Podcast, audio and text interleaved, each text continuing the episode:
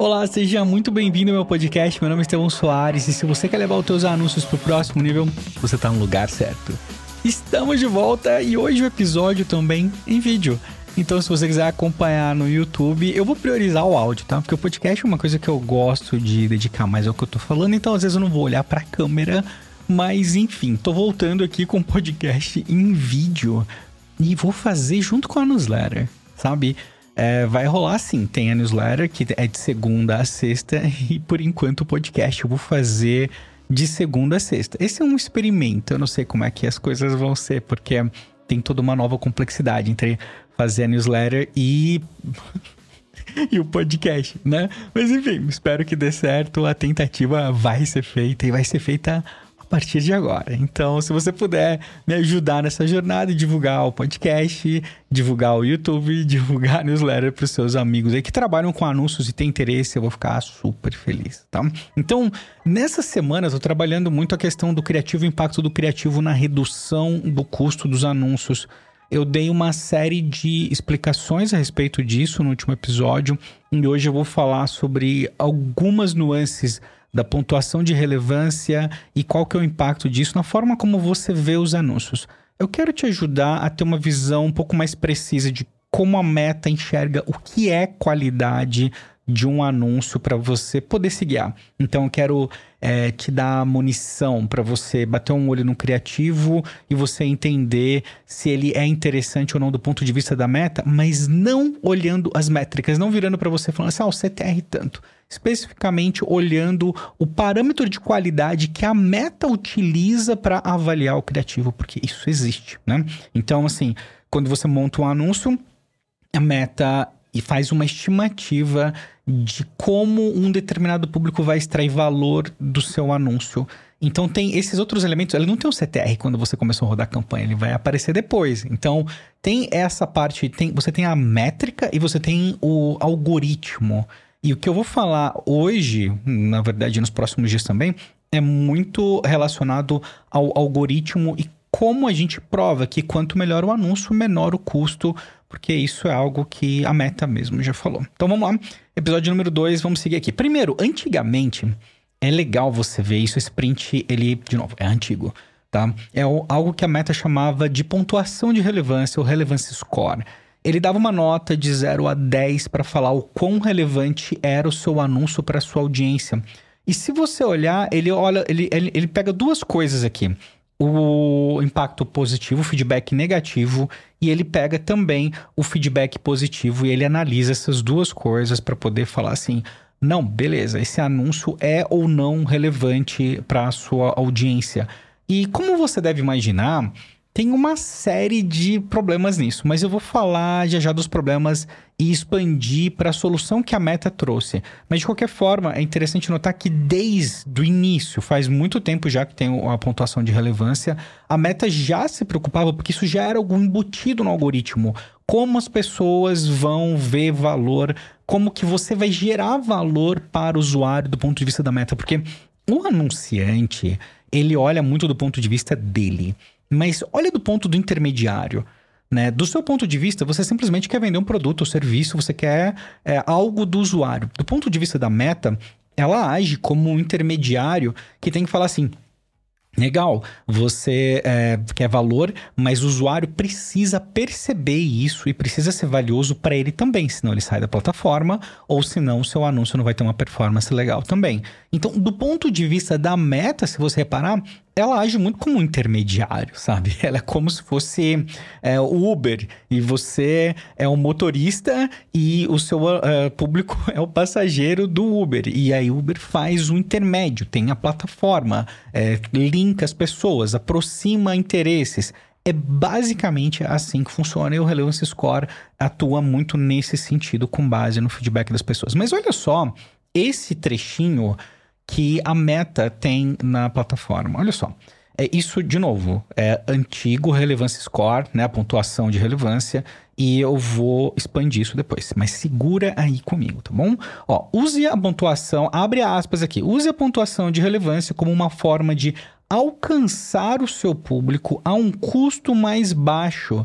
Então a meta está claramente falando assim: olha, vai custar mais baixo se você tiver uma pontuação maior. E você deve olhar para a pontuação para entender se o seu anúncio está mais barato ou não. Isso é algo que está rolando, está na documentação da meta. Agora vem o problema, tá? Claro que vem um problema. é um problema. Mas entenda que ter uma boa pontuação de relevância não é um fim em si. Por que, que a meta coloca isso? Por que, que é, a meta coloca esse alerta aqui de não é o fim? Porque se ela não fizer isso, se ela não fizer, tiver mecanismos de defesa, o que, que as pessoas vão fazer? Anúncios onde você pede para as pessoas te marcarem, onde você fica implorando por engajamento, e aí porque vai ter mais engajamento, o custo vai ser mais baixo. E isso, inclusive, funcionou durante um tempo, mas não é recomendado você fazer isso agora, porque a meta é extremamente inteligente. Primeiro que isso fere as regras da, de publicidade da meta, né? Você não pode é, solicitar um engajamento dessa forma, tá?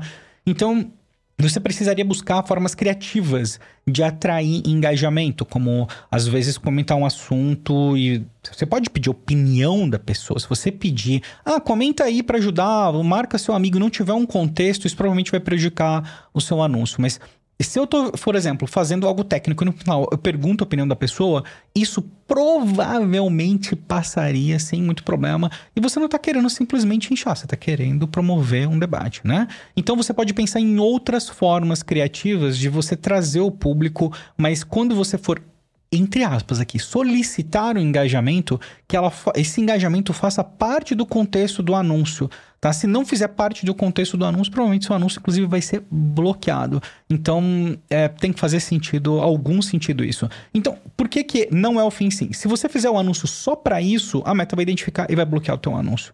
Então, enquanto assim, você precisa olhar, é importante, é relevante, a meta fala para você prestar atenção, se você fizer com esse objetivo de propósito, assim, só para vamos dizer, burlar a meta, é, porque vai ter muito engajamento, provavelmente você vai ser pego numa estratégia sustentável. Se você me conhece, sabe que eu não eu não recomendo muito esse tipo de hackzinho, né? Não gosto muito desse tipo de coisa porque eu acho que não faz sentido nenhum.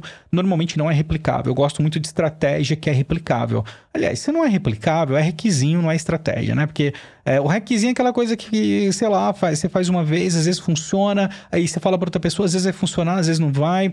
E eu não acho isso muito bacana. Acho muito legal quando você realmente tem uma estratégia que você consegue falar para as pessoas e as pessoas conseguem adaptar para a realidade delas, porque toda estratégia precisa ser adaptada, tá? Não existe estratégia que não precisa ser adaptada. Por isso que eu, eu fico louco, gente. O pessoal vem com umas estratégias enlatadas aí, como se fosse funcionar para todo mundo. E não é assim, tudo, tudo, tudo que você receber de conteúdo, inclusive o meu, você precisa adaptar para sua realidade. Tem um esforço da sua parte quando você vai aplicar. Então não tem esforço para receber, mas tem esforço para aplicar, receber o conteúdo no caso, tá? Então lembra disso quando você for construir é, consumir, perdão, outros conteúdos também, tá? Uh, agora, por que tem esse problema todo? A Meta meio que matou esse relevância score antigo. E aí a Meta trouxe algo que se chama diagnóstico de relevância, tá? Por quê? Porque o, o Relevance Score, na verdade, ele não contava a história inteira, né? Você imagina aqui uma situação onde você tem um anúncio, é, vamos supor aqui que no caso do... colocar aqui RS de Relevance Score, uh, no caso dele, vamos pegar que você tem um anúncio aqui que tem um alto engajamento, mas ele é alto aqui, mas aí não vende, não vende, né? Não tem venda aqui. Então ele não tem venda. Isso é um problema, isso não é um problema, porque o criativo é bom, mas ele não tá vendendo. E sim, porque isso pode acontecer. Pode ser que o criativo seja muito bom, as pessoas vão engajar, elas querem comprar, mas quando você chega para ver, o produto tá com preço diferente do que você imaginou, a landing page não é legal, não é confiável, você não gostou da apresentação, da embalagem, do atendimento. Enfim, tem um milhão de coisas que podem acontecer depois que você clica no anúncio. Então, isso. O, o score de relevância ele não era uma medida muito legal para você falar assim, isso é um bom anúncio e isso não é um bom anúncio. Então, o que que entrou? Meta incluiu mais três parâmetros aqui. Então, sim, você tem o engajamento, tá? Então, você tem o engajamento, perfeito. Você tem também a qualidade. E você tem aqui a taxa de conversão. Sim. São esses três elementos. Quando você olha desse ponto de vista, você pode ver, de repente, o anúncio está muito bem produzido, está muito bem feito, ele está dentro de parâmetros de qualidade que a meta vai entender e isso é relativo à audiência, tá? Aí que é um ponto. Porque você vira e fala, Estevam, o que é um anúncio de alta qualidade? É um anúncio muito bem filmado, muito bem gravado? Não, não é isso. Não é isso. Até porque vai aqui uma dica super de ouro para você. A comparação que a Meta faz aqui não é com todos os outros anunciantes ou de acordo com o parâmetro dela. É de acordo com os anunciantes que você está concorrendo diretamente. Então, para aquele público selecionado, qual, o que é um criativo de alta qualidade? De repente, é um GC né? Um conteúdo gravado, formatão GC e as pessoas gostam muito e aquilo tem uma retenção muito alta, porque às vezes você tem uma peça publicitária muito comercial e às vezes ela não tem retenção. Então, às vezes você está lá rodando tudo, mas não tem uma retenção alta. Enquanto um GC, um conteúdo que você está falando mais diretamente com a pessoa, talvez ele tenha uma percepção maior é, de valor do ponto de vista do usuário. Então, essa análise é feita do ponto de vista do usuário, não de um conjunto de parâmetros que a meta decide que tem que ser daquele jeito, não tem a ver com a qualidade da sua filmagem, mas enfim, né? Pode ser que tenha, pode ser que não, depende do público, né? Então acho que é importante entender isso, tem engajamento e aí tem a conversão, porque aí você pode avaliar isso de acordo com algo um pouco mais preciso, porque se tá falando que tem um engajamento legal, mas a taxa de conversão tá baixa, você consegue avaliar, falar, ah, legal, eu vou manter, porque como é a taxa de conversão que está baixa, eu vou diagnosticar e aqui eu vou chegar à conclusão que de repente é minha landing page. Por que, que as pessoas não estão convertendo? Né? Se tá bacana, por que, que não está em conversão? É o preço que está errado? Tá, tem algum problema no carregamento da página, né? Não esqueço, meus primeiros, nos primórdios ali de uh, análise com, com MetaAds, a gente trabalhando com o nosso primeiro grande cliente e tinha um anúncio direcionado para uma página que simplesmente não carregava em dispositivos móveis. E sim, existia isso antes, tá? Hoje em dia isso não existe. Mas antigamente existia isso, ainda mais quando você considera cenário de empresas que têm sistemas complexos de reserva e etc. É, isso antigamente poderia acontecer. Então era simplesmente o dinheiro jogado fora. Então às vezes tinha interação no anúncio, mas não tinha conversão. Na época não existia esse diagnóstico de relevância, tá? Então eu só queria te mostrar é, um exemplo, um exemplo hum, prático de como isso pode ser aplicado no dia a dia. Isso você vai usar com cautela também, tá? Então é uma ferramenta de diagnóstico, isso aparece a nível de criativo. Então, para você visualizar isso, você vai clicar na sua campanha, vai clicar no seu conjunto de anúncios e aí você vai poder avaliar no criativo, se você quiser deixar pré-selecionado ali aquelas opções de análise, quando você vai analisar o criativo e não vai aparecer para todos também. Como você pode imaginar, se você pegar uma campanha, por exemplo, de vídeo, uh, não vai fazer muito sentido, porque não tem a conversão externa, né? Então, dependendo do tipo, dependendo da, da, da mídia, pode ser que não apareça se for um formato muito restrito de posicionamento. Não aparece isso para todos os formatos, tá? Então, é normal se você tiver uma campanha, por exemplo, estou com uma campanha rodando agora e uma, uma, um dos anúncios é um carrossel que faz parte do criativo e ele tem enquanto os outros vídeos não têm o diagnóstico de relevância no caso. Eu tenho que avaliar com base nas métricas mesmo. Mas olha só a curiosidade. Esse criativo meu, inclusive, ele estava abaixo da média, mas era o maior CTR e o menor custo de aquisição. Então entra a questão de você nunca avaliar somente um parâmetro. Você tem que avaliar, o primeiro ponto é sempre do ponto de vista de negócios, ajuda a vender, ajuda depois a compor uma imagem, trazer lembrança de marca, porque você não pode analisar também tudo do aspecto de venda, você tem que analisar o objetivo da campanha como um todo, né?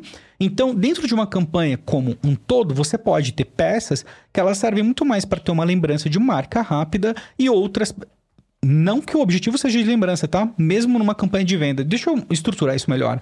Pega uma campanha de venda, onde você vai. Uma campanha de vintage, onde você tem um criativo que é uma imagem simples, você tem um, um, criativo que é um vídeo que tem dois minutos, e você tem um carrossel que exige um pouco mais de atenção da pessoa também.